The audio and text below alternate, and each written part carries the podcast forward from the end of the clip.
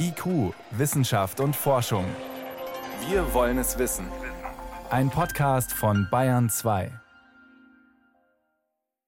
Fische in Großaquarien, das ist Folter, sagen die einen. Die anderen reden von Artenschutz. Wer hat recht? Mehr am Ende der Sendung. Vorher, wie verhindern wir Terrorvideos im Netz? Gefährliche Keime, wie sicher sind Arztpraxen? Und ein Lebewesen aus dem Computer. Forscher bauen sich ein Bakterium. Hier ist IQ Wissenschaft und Forschung auf Bayern 2. Ich bin Birgit Magira. Schön, dass Sie dabei sind. Wissenschaftlern aus Cambridge in England ist es gelungen, ein winziges Bakterium künstlich herzustellen. Sie haben es am Computer konstruiert und dann ein lebendes Bakterium nach diesen Bauplänen zusammengebaut. Klingt jetzt fast wie Bauen mit Legosteinen. Mein Kollege Michael Lange ist Spezialist für Biotechnologie und ähm, das klingt jetzt nicht ganz neu. Etwas Ähnliches gab es schon mal. Was unterscheidet denn dieses neue Bakterium von dem, das damals hergestellt wurde? Ja, das war 2010. Da hat der Genpionier Craig Venter ein natürliches Bakterium nachgebaut und hat es dann auch schon als synthetischen Organismus bezeichnet. Das war so ein ganz einfaches Bakterium namens Mycoplasma, aber er hat es im Grunde genommen einfach nur kopiert. Dann hat er 2016 das nochmal ein bisschen verändert, indem er einfach Gene weggelassen hat und ein Minimalbakterium mit weniger Genen hergestellt hat. Aber auch das war im Grunde genommen noch eine veränderte Form dieses Bakteriums Mycoplasma. Und jetzt ist tatsächlich ein größeres Bakterium von Grund auf neu konstruiert worden. Es ist wirklich im Labor aus künstlichen DNA-Bausteinen zusammengesetzt worden. Das heißt, die Wissenschaftler jetzt haben einen Organismus nach Wunsch neu geschaffen? Nein, das wollen sie in Zukunft, das haben sie aber noch nicht. Das, was jetzt geschaffen wurde, ist nach einem Vorbild entstanden. Als Vorbild diente ein natürliches Bakterium, Escherichia coli heißt das. Das mhm. ist das Haustier der Wissenschaftler, das haben sie im Grunde genommen auch nachgebaut. Aber sie haben die Erbinformation dennoch verändert sozusagen die einzelnen Buchstaben verändert, aber der Inhalt, der dabei rauskommen sollte, der war genau der gleiche wie bei dem natürlichen Bakterium. Man kann es sich vorstellen wie bei einem Schriftsteller, der die gleiche Geschichte noch einmal erzählt, aber mit anderen Worten. Und die mhm. Aufgabe war, es musste effektiver sein. Es musste besonders effektiv sein. Und wenn man das besonders dicht, besonders effektiv macht, dann entsteht am Ende ja gewissermaßen ein Freiraum, den man für irgendetwas Neues nutzen kann irgendetwas Neues? Also was genau soll in diesem Freiraum entstehen? Ja, dieser Freiraum ist eigentlich nicht so ein richtiger Freiraum. Es sind eigentlich ja wie drei neue Tasten auf einer Tastatur. Wenn man da jetzt neben den Tasten, die man alle schon hat, noch drei unbeschriftete hätte, dann kann man sich ja zum Beispiel überlegen, ja, nutzt man die als Ö oder Ü oder Ä hm. und dann hat man eine Möglichkeit, neue Worte zu schreiben. In Deutsch ist das ja sehr sinnvoll, diese Buchstaben zu haben. Im Englischen braucht man sie nicht. Hm. Also da hat man jetzt gewissermaßen neue Buchstaben im Code des Lebens und die DNA-Sprache, die kann damit jetzt neue Sachen ausdrücken. Also neue Informationen heißt in dem Fall neue Substanzen. Also Substanzen, ja, die irgendwie bisher nicht von Lebewesen hergestellt werden konnten und jetzt können sie von Lebewesen hergestellt werden. Das heißt konkret, welche Stoffe könnten diese künstlichen Bakterien herstellen? Ja, die Wissenschaftler, die lassen das noch offen, aber es ist jede Menge möglich. Zum Beispiel könnten die Stoffe fester sein. Man kann ja mit natürlichen Stoffen so Spinnenseide herstellen, die ist extrem fest. Mhm. Aber es wäre eventuell möglich, diese Seide noch fester zu machen. Ganz einfach, weil man einfach noch Bausteine einbauen kann, die das Ganze noch mal fester machen. Und bei den medizinischen Wirkstoffen, da ist es auch so, je mehr Möglichkeiten man hat, umso mehr Wirkstoffe kann man entwickeln und umso mehr, ja, umso besser kann man vielleicht Krankheiten heilen. Also das ist noch eine recht allgemeine Hoffnung. Aber dieses Bakterium, das ist schon mal ein Werkstoff, mit dem man da was machen kann. Also ein Hilfsmittel für die Wissenschaftler, solche Dinge herzustellen. Ein künstliches Bakterium für die Biotechnologie. Jetzt ist es da. Könnte das auch zur Bedrohung werden? Im Prinzip ja, im Moment allerdings noch nicht. Es ist ja nicht ganz so fit wie ein natürliches Bakterium. Es ist ja ein Nachbau und kann genau das Gleiche und nicht mehr und ist eher etwas schwächer, vermehrt sich nicht so schnell und ist erstmal keine so große Gefahr. Klingt so halb beruhigend, wenn ich Ihnen zuhöre. Könnten Militärs und Bioterroristen das nicht nutzen, dieses künstliche Bakterium, um eine Biowaffe draus zu bauen? Ja, wir haben ja eben gesagt, es ist im Grunde genommen eine Grundlage, auf der man alles Mögliche schaffen kann. Also hm. kann man natürlich auch Bakterien schaffen, die Giftstoffe produzieren und da wirklich Böses anrichten. Bioterroristen können das im Moment noch nicht, weil es wirklich Hightech ist. Aber Militärlabors arbeiten natürlich daran und da besteht natürlich die Gefahr, dass auch in Zukunft solche Biowaffen produziert werden können und da sollte man sicher aufpassen. Wissenschaftlern aus Cambridge in England ist es gelungen, ein winziges Bakterium künstlich herzustellen. Informationen und Erklärungen waren das von meinem Kollegen Michael Lange. Vielen Dank. Gerne.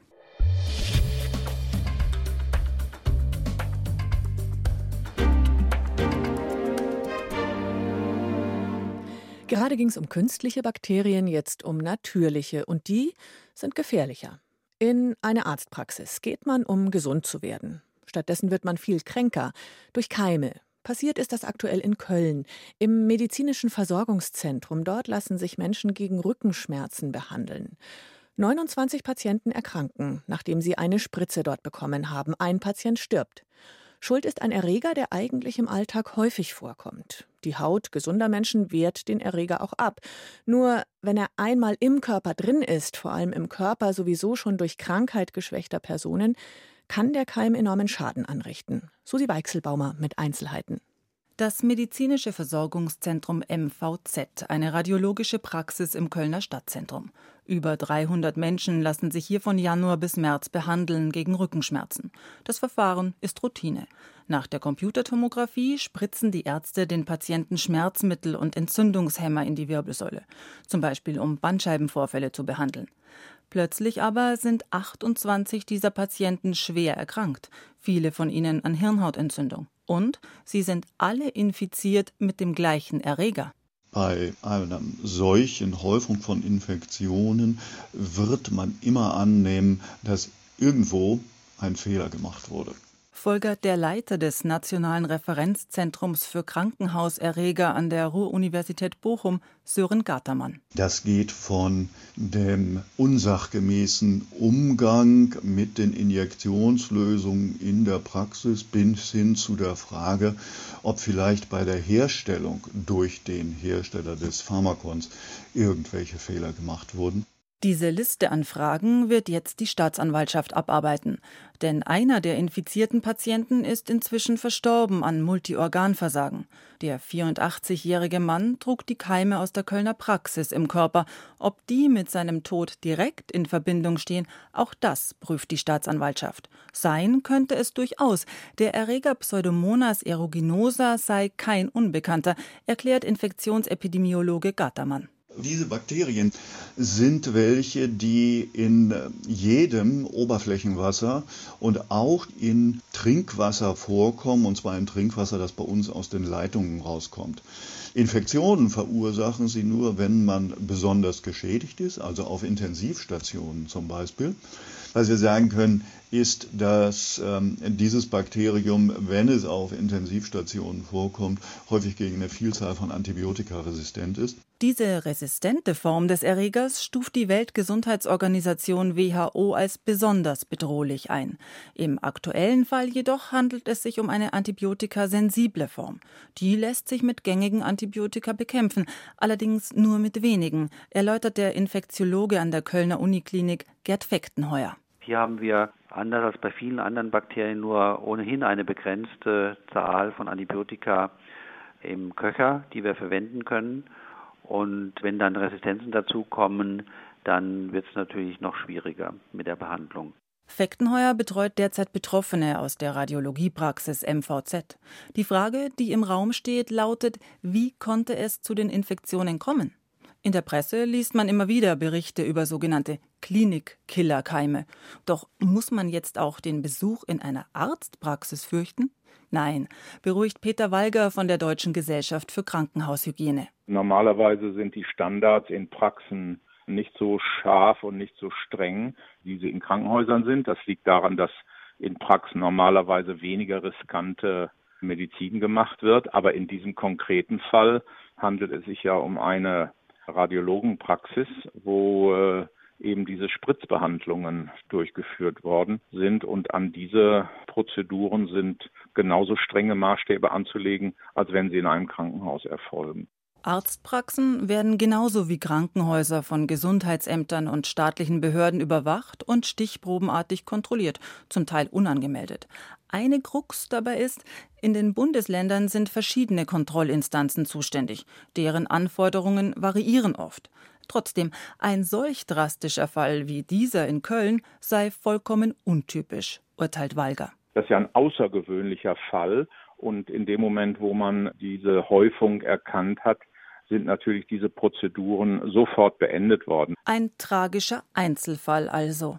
Von Killerpraxen, Keimen, die uns bei Arztbesuchen allüberall auflauern, kann daher keine Rede sein. Also bitte weiter voll Vertrauen zum Arzt gehen, solange Sie sich dort wohl und gut behandelt fühlen. Hier ist Bayern 2 um Viertel nach sechs. Viel zu entdecken. IQ, Wissenschaft und Forschung. Wenn Sie mehr wissen wollen, Hintergründe zum Programm von IQ finden Sie unter bayern2.de. IQ, Wissenschaft und Forschung. Montag bis Freitag ab 18 Uhr. Keine Terrorvideos im Netz. Das war die zentrale Forderung der Regierungschefs, die sich diese Woche in Paris getroffen haben. Auslöser für den sogenannten Christchurch-Gipfel war das Massaker vor einigen Wochen in Neuseeland, bei dem der Täter sein Morden live im Internet per Facebook übertragen, also gestreamt hat. Das soll nicht mehr möglich sein. Uploadfilter sollen solche Terrorvideos verhindern. Frage an meinen Kollegen Peter Welchering. Was genau wollen die Politikerinnen und Politiker? Der französische Staatspräsident Emmanuel Macron, der hat ja deutlich gemacht, er will von Sicherheitsbehörden wie Europol endlich funktionierende Uploadfilter haben. Das ist Computersoftware, die eben Videos beim Hochladen analysiert und dann zum Beispiel feststellt, aha, bei diesem Video, da handelt es sich um ein Gewaltvideo oder um ein Werbevideo für eine Terrororganisation. Und das Problem dabei, mit Software kriegen wir dieses Problem so noch nicht gelöst. Wir können das nicht erkennen. Aber solche Prüffilter gibt es doch schon, die werden eingesetzt und Facebook sagt, wir wissen gar nicht, was ihr habt, die funktionieren doch ganz gut, diese Technik. Das Problem ist, die Technik, die da teilweise funktioniert, bringt eben zum Teil wirklich kuriose Ergebnisse. Uploadfilter bringen eben auf keinen Fall die Möglichkeit, dass man tatsächlich alles an Terrorvideos einfach ausschalten könnte, wie den Politikern immer vorgegaukelt wird. Also man denke nur an diesen Baby-Taliban-Effekt. Dieser mhm. Baby-Taliban-Effekt ist ja ganz, ganz oft diskutiert worden von Facebook. Denn eine Zeit lang, da blockierten ja die Upload-Filter von Facebook sämtliche Babyfotos, die frisch gebackene Eltern auf die Plattform hochladen wollten. Und die Eltern wollten das machen, damit eben Verwandte und Bekannte den neuen Erdenbürger bestaunen konnten. Und das ging ja, und der nicht? Grund, warum, nee, das ging nicht. Und der Grund war ganz einfach, Verdacht auf terroristische Inhalte. Da habe ich natürlich What? alle im Kopf gefasst und gefragt, was soll das denn? Ja, und dahinter steckt was ganz Einfaches. Die Algorithmen für die Bilderkennung, die konnten Babyfotos nicht von Bildern mit Taliban-Kämpfern drauf unterscheiden. Denn beide tragen weiße Kleidung überwiegend. Also der Weißanteil ist hoch. Und die künstliche Intelligenz der Mustererkennung, die hatte eben gelernt, Taliban-Kämpfer, die erkennt man an ihrer weißen Kleidung. Gibt es denn überhaupt andere Prüfmethoden, die besser arbeiten? Also es gibt sehr viele Prüfmethoden, es ist viel Geld ausgegeben worden. Besser arbeiten, nee, tut er wirklich nicht so recht. So haben Forscher beispielsweise im europäischen Index-Projekt Videos analysiert, auf denen Terroristen zu sehen waren, die gerade einen Anschlag verübten. Und im Idealfall kann man dann auch die Gesichter dieser Terroristen erkennen und die analysieren. Das klappt aber auch nicht immer, weil da muss das Gesicht ja wirklich sozusagen in die Kamera gehalten werden. Mhm. Und die Forscher zeichneten dann auch auf, wann diese Terroristen nun grimmig, wütend, ängstlich oder entschlossen geschaut haben, also in welcher Abfolge auch. Und aus dieser Abfolge haben dann die Forscher eine Statistik erstellt und mit den so gewonnenen Wahrscheinlichkeitsmustern haben sie anschließend nach Terrorvideos gesucht. Aber das war ein ziemlicher Flop, da hat man nichts gefunden. Aber die Algorithmen, die es schon gibt für die Bilderkennung, die sind doch inzwischen wahnsinnig leistungsfähig. Die sind sehr leistungsfähig. Gewehre, Messer, Waffen aller Art kann ich auf Videos, kann ich auf Fotos unglaublich gut erkennen. Doch alle Videos beim Hochladen auf eine Plattform zu blockieren, auf denen dann Waffen zu sehen sind, das wollen die bisher nicht. Und das wäre letztlich die Lösung. Sämtliche Videos werden erstmal blockiert, wenn da irgendeine Waffe drauf erkannt werden kann. Ja. Aber da sagen dann Schützenvereine, Militärs oder auch Polizeibehörden, nee, das wollen wir nicht, weil dann könnte ein Heckler und Koch beispielsweise seine Videos nicht mehr hochladen, seine Werbevideos. Hm. Dann könnte die Bundeswehr nichts mehr vom Tag der offenen Tür zeigen und dann könnte die Polizei beispielsweise auch nichts mehr mit irgendwelchen Nachwuchswerbungen zeigen. Das klingt alles so, als könnte man es im Moment technisch überhaupt nicht lösen, Terrorvideos vom Netz zu verbannen. Gibt es noch andere Möglichkeiten? Also letztlich musste der Mensch ran. Das heißt, Menschen müssen einen Blick darauf werfen. Und die einzig funktionierende Methode ist tatsächlich die, Menschen schauen sich diese Videos an. Und dann sagen sie eben tatsächlich, okay, das ist ein Terrorvideo oder eben nicht. Aber diese Menschen, die machen das natürlich gegen Geld. Die müssen bezahlt werden. Das heißt, die Netzkonzerne müssten dafür ziemlich viele Mitarbeiter einstellen. Wird teuer. Und das wollen die nicht. Das wäre teuer. Mhm. Dann gibt es eine zweite Methode, da haben wir so eine Kombination von Technik und Mensch. Da würden erstmal tatsächlich alle Videos, auf denen irgendwie eine Waffe vorkommt, erstmal gesperrt werden. Und dann müssten Menschen drauf gucken, ist dieses Video unter Umständen ein Terrorvideo und das dann entweder freischalten oder löschen. Aber auch dafür braucht man eben Menschen, die bezahlt werden müssen. Und da sagen eben dann auch die Plattformen, das ist uns zu teuer, diese Personalkosten, die wollen wir nicht tragen. Ja, aber das kann ja nicht die letzte Aussage zu dem Thema sein. Ihr Fazit? Und die Politik muss die Plattformbetreiber dazu verpflichten, das Material wirklich von Menschen begutachten zu lassen, dafür auch gut ausgebildete Redakteure einzustellen. Und solange sie das nicht tun, kriegen wir das Problem nicht gelöst. Facebook und Co. haben sich gegenüber der Politik viel zu stark durchsetzen können. Wie können Terrorvideos künftig aus dem Netz ferngehalten werden? Die Antworten darauf sind noch nicht befriedigend. Vielen Dank für die Erklärungen, Peter Welchering. Gerne.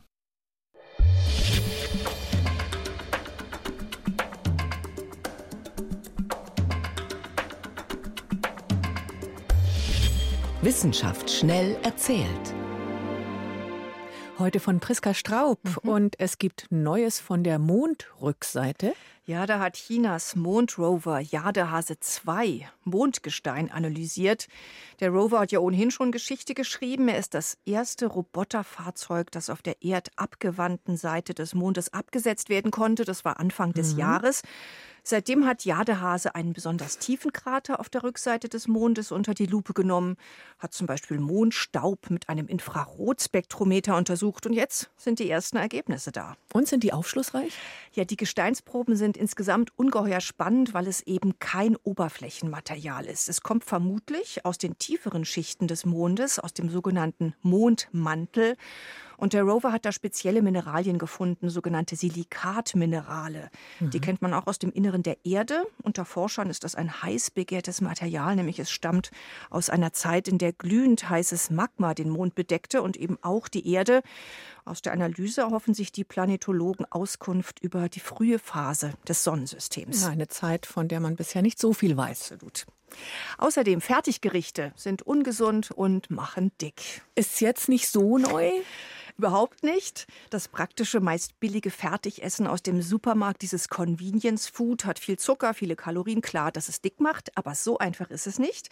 Man hat jetzt nämlich zum ersten Mal eine aufwendige Vergleichsstudie gemacht.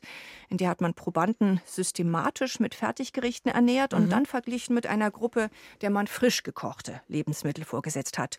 Jeder durfte so viel essen, wie er wollte. Nur die Kalorienmenge pro 100 Gramm, die war annähernd gleich. Okay. Und Jetzt kommt es, schon zwei Wochen später hatte die Fertiggerichtgruppe im Schnitt ein Kilo zugenommen. Und nur zum Verständnis, das lag nicht daran, dass die Gerichte ja. jetzt unverhältnismäßig viele Kalorien drin hatten. Absolut. Die, die Kalorien, die waren pro 100 Gramm gleich. Mhm. Es muss also einen anderen Zusammenhang geben. Und zwar? Wer industriell verarbeitetes vorgesetzt bekommt, so die These, der isst offenbar mehr. Warum, weiß man nicht so genau. Zusatzstoffe und Geschmacksverstärker können eine Rolle spielen, aber entscheidender scheint etwas anderes anderes zu sein, nämlich die Konsistenz der Nahrung. Ach. Fertiggerichte sind ja häufig weich, sie sind breich, man muss da nicht viel kauen, man kann schnell schlucken und genau das führt dann dazu, dass man mehr isst, jedenfalls bevor das Sättigungsgefühl einsetzen kann. Außerdem die Amphibienwanderung in Bayern ist losgegangen. Molche, Frösche, Kröten wandern zu ihren Laichplätzen. Ja, da helfen viele. Die sammeln die Tiere ein, bringen mhm. sie sicher über die Straße. Der Bund Naturschutz hat sich jetzt einen ersten Überblick verschafft und die Tierzahlen veröffentlicht. Die große Trockenheit im Sommer hat ja ziemlich gewütet und auch dafür gesorgt, dass viel weniger Tiere unterwegs sind, viel weniger Amphibien. Nur noch rund die Hälfte, stellenweise sogar noch weniger. Die Bestände sind also arg eingebrochen. Aber könnten die sich erholen? Ich meine, jetzt hat es ja wieder geregnet. Ja, kann man schlecht vorhersehen, sagt der Bund Naturschutz. In Bayern steht die Hälfte aller Amphibienarten auf der gefährdeten, der roten Liste. Für einige könnte es trotzdem also recht eng werden. Mhm. Vielen Dank, Priska Straub, über Jadehasen auf dem Mond, Fertigpizza, die sich zu leicht essen lässt und Kröten, die heuer seltener wandern. Danke.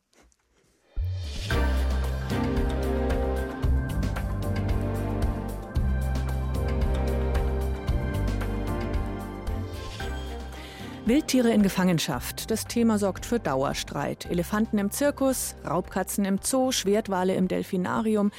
Wir schauen genauer hin als früher, ob sich die Tiere dort wirklich wohlfühlen oder eher quälen. Diese Frage betrifft auch große Aquarien, wie die Sea Life Kette zum Beispiel. Und wir stellen die Frage gerade jetzt, weil in Basel in der Schweiz auch so ein Großaquarium entstehen soll, das sogenannte Ozeanium. Tierschützer bekämpfen das Projekt und diesen Sonntag stimmen die Menschen in Basel darüber ab. Die Fronten erscheinen klar und unvereinbar. 80 Prozent der Meerestiere werden auf dem Weg ins Aquarium sterben. Die, die überleben, entwickeln im Becken ein gestörtes Verhalten. Der Fang von Fischen für das Großaquarium gefährdet deren Bestände. Die Vorwürfe der Gegner des geplanten Ozeaniums in Basel sind hart. Und so umfangreich, dass der Zoo Basel auf seiner Homepage längst Stellung dazu bezogen und die Argumente entkräftet hat. Nachvollziehen kann Fabian Schmidt, Kurator im Zoo Basel, die Kritik aber nicht. Interessanterweise ist aber zum Beispiel vor ein paar Jahren das Aquatis in Lausanne entstanden und dagegen ist überhaupt keine Kritik laut geworden. Fabian Schmidt bemüht einen drastischen Vergleich. Ins Ozeanium kommen weniger Fische, als an einem Tag in Basel mittags gegessen werden. Und deren Auswahl folgt umfangreichen Auflagen. Beim Transport sterben werden nur rund 1,5 Prozent, so Schmidt und nicht wie behauptet 80 Prozent. Das Thema Ozean könnte aktueller kaum sein. Die Meere heizen sich auf, die Meeresspiegel steigen, Gewässer sind überfischt und voller Plastik. Die maritime Lebenswelt ist so bedroht wie nie. Genau für diese Situation soll das Ozeanium in Basel sensibilisieren, indem seine Besucher hautnah erleben, was sie zu verlieren drohen. Fabian Schmidt vom Zoo Basel schützen letztlich nur das, was wir kennen. Und äh, wenn alle tauchen gehen würden, ich meine, das Barrier Reef hat pro Jahr, glaube ich, zwei Millionen Taucher und ist schon an der Grenze. Diese Taucher, die bringen Sonnenöl mit ins Wasser, die brechen Korallen ab. Denken Sie allein in die Flugreisen dorthin, was das für einen nachhaltigen Effekt hat. Das heißt, es können nicht alle Menschen den wunderbaren Ozean live erleben. Doch genau hier setzt einer der zentralen Kritikpunkte von Greenpeace an. Großaquarium ist für Greenpeace nicht gleich Großaquarium. Das Ozeaneum in Stralsund etwa sei mehr ein Museum als ein Großaquarium. Auf tropische Fische beispielsweise würde dort völlig verzichtet. Die waren auch der Grund, dass man vor Jahren die Kooperation mit dem kommerziellen Betreiber Sea Life in Konstanz aufgelöst habe, erklärt Angela Pieske von Greenpeace Deutschland. Es reicht völlig aus, heimische Fische aus Nord-, Ostsee und dem Nordatlantik zu präsentieren. Und es reicht auch völlig aus, wenn ein Großteil der Fläche mit Vitrinen oder interaktiven Exponaten bestückt ist und weniger Aquarien zu sehen sind. Und in den Aquarien sollte die Haltung der Natur angemessen sein. Die Tiere sollten Rückzugsmöglichkeiten haben. Und ich würde auch nie Großaquarien alleine gutheißen, sondern eine Kombination aus Ausstellung und Aquarium. Forschungsstation, Artenschutzeinrichtung, Umweltbildungsstätte. All das sollen die Wasserzoos von heute sein. Erst recht die von morgen. Die Gesellschaft habe dafür heute ein viel stärkeres Bewusstsein als vor zehn Jahren etwa, heißt es aus den Reihen der Aquarienkuratoren. Ihnen ist klar, Egal ob Großaquarium oder Zoos im Allgemeinen, das Ausstellen von Tieren allein reicht heute nicht mehr. Das sieht auch Arnulf Köhnke, Artenschutzexperte bei der Naturschutzorganisation WWF, so. Problematisch sind einfach jegliche rein kommerziellen Einrichtungen, die Wildtiere nutzen, um Profit zu machen und die dabei keinen Beitrag leisten zu Artenschutz, Umweltbildung und so weiter. Und diese Sensibilisierung, diesen Teil der Umweltbildung, den sehe ich wirklich in der Verantwortung der Einrichtung, ob jetzt Zoo oder Aquarium. Denn das ist eine einzigartige Chance, wenn ich vor dem Tier stehe und beeindruckt bin, dann möchte ich gerne auch erfahren, wie es dem Tier in der Natur geht, was das bedroht und was ich vielleicht machen kann, um dem Tier zu helfen. Wie die Entscheidung für das Ozeanium in Basel ausfällt, das muss das Referendum am 19.05. zeigen. Letztlich relativiert sich aber die harsche Kritik der Tierschützer, wenn man bedenkt, sogar renommierte Einrichtungen wie das Meeresforschungsinstitut Geomar und auch das Ozeaneum Stralsund unterstützen und beraten den Zoo Basel bei seinen Plänen. Bayern 2 Reporter Sebastian Kirschner war das über die Frage, sind Großaquarien eine Qual oder eine Chance für den Artenschutz? Und schon ist eine halbe Stunde Wissenschaft und Forschung wieder vorbei. Ein schönes Wochenende wünscht Birgit Magira.